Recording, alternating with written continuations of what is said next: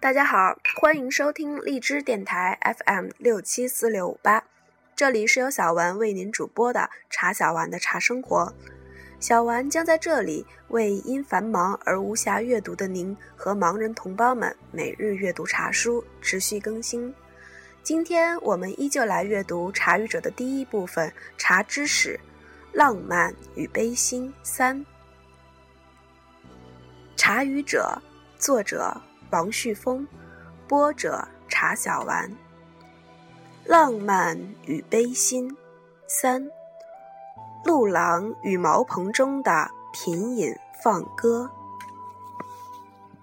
天台的民间茶俗无疑是十分丰富和独特的。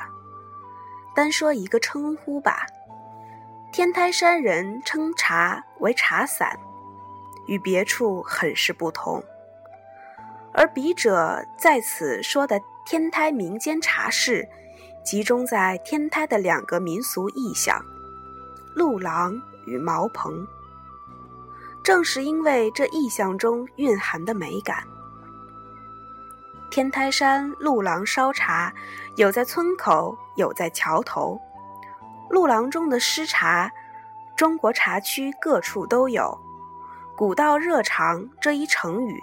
正好做了这一文化事项最恰当的精神解读。但天台的鹿郎诗茶，因为有着佛家施舍观与道教药福观的双重浸润，其文化力量的强大超越一般。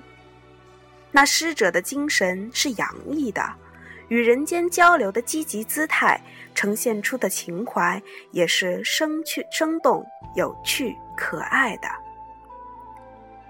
鹿郎茶室与日本茶道在八百年前天台山的路上因缘际会，是从日本茶圣荣西开始的。他第二次来华入天台，正是壮年之际。登天台山，见青龙于石梁，拜罗汉于顶峰，供茶汤而感。现一花于盏中，在万年寺的学禅浸润在茶中。盛夏之日，他从天台前往宁波，途中歇息茶亭，施主奉献清茶，容西服之，细问煎茶方法，主人告知。容西回国后所著的《吃茶养生记》。其机缘正是从此开始。《吃茶养生记》中传递的价值观、世界观，几乎完全是中国式的。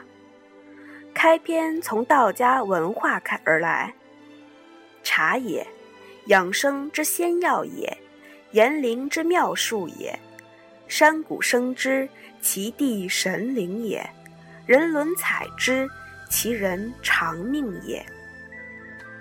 其是养生之术，可安五脏。五脏中心脏为王乎？建立心脏之方，吃茶是妙术也。天台路郎烧茶人大多为老人，夸张一点讲，可谓不知有汉，无论魏晋。对日本人容西是一盏茶，对其余大陆上的来客。亦是一盏茶。施茶是他们的生活方式，为人民服务就是为他们自己服务，尤其是为他们自己的心灵生活服务。这种快乐而又健康的施茶方式，如赤子般天真纯洁，是道德的，是阳光的。我们也可以说，它是浪漫的。它藏于天台深山，草蛇灰线，茶脉留存至今，是我们要极其珍重和发扬的中华民族的精神文明遗产。茅棚似乎应该说是天台山的另一道特有的茶文化风景线了。据说起初是因茶僧而起，僧人农禅，种茶为业。在华顶山守茶，住在简单的自搭茅棚中，以弱叶扁茅草做屋顶，以石头垒墙，内部则构以木板补壁。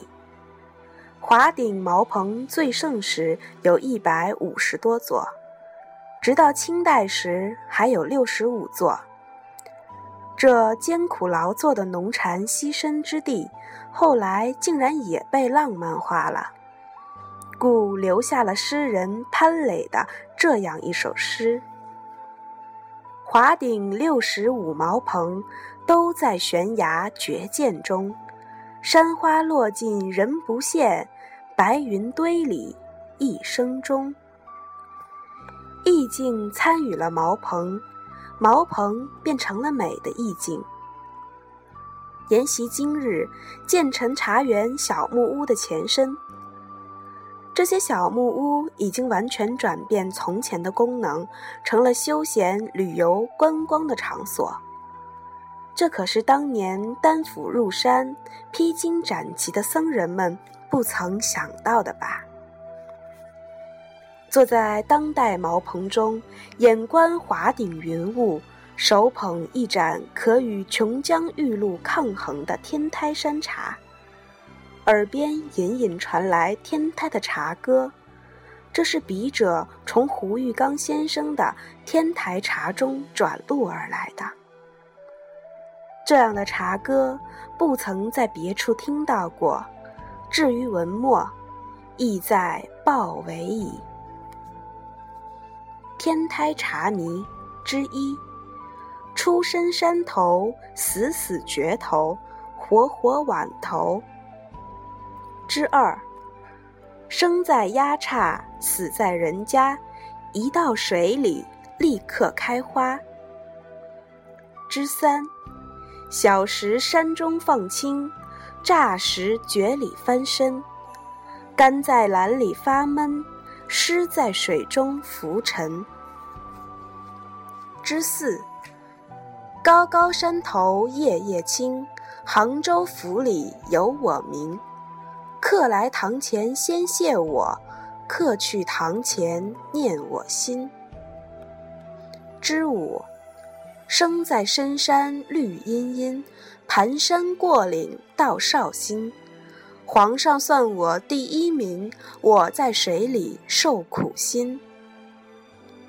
之六，生在青山夜突突，死在杭州卖尸骨。接客道仙先用我，浸在水里不敢哭。之七，生在山上卖到山下，一手喝牢，逼着投河。之八，孔明借来东南风，周瑜设计用火攻，百万雄兵推落水，赤壁江水都染红。天台茶歌之一，日头落山黄叶遮，小妹落坑太脚沙。哪个大陆客人帮我撩一把来桑一把，请你大陆客人到我家里来喝茶。之二，清水凉茶家家有，不知小妹住在哪一家？前面生株芭蕉树，后面生株小芭蕉，芭蕉树下就是小妹家。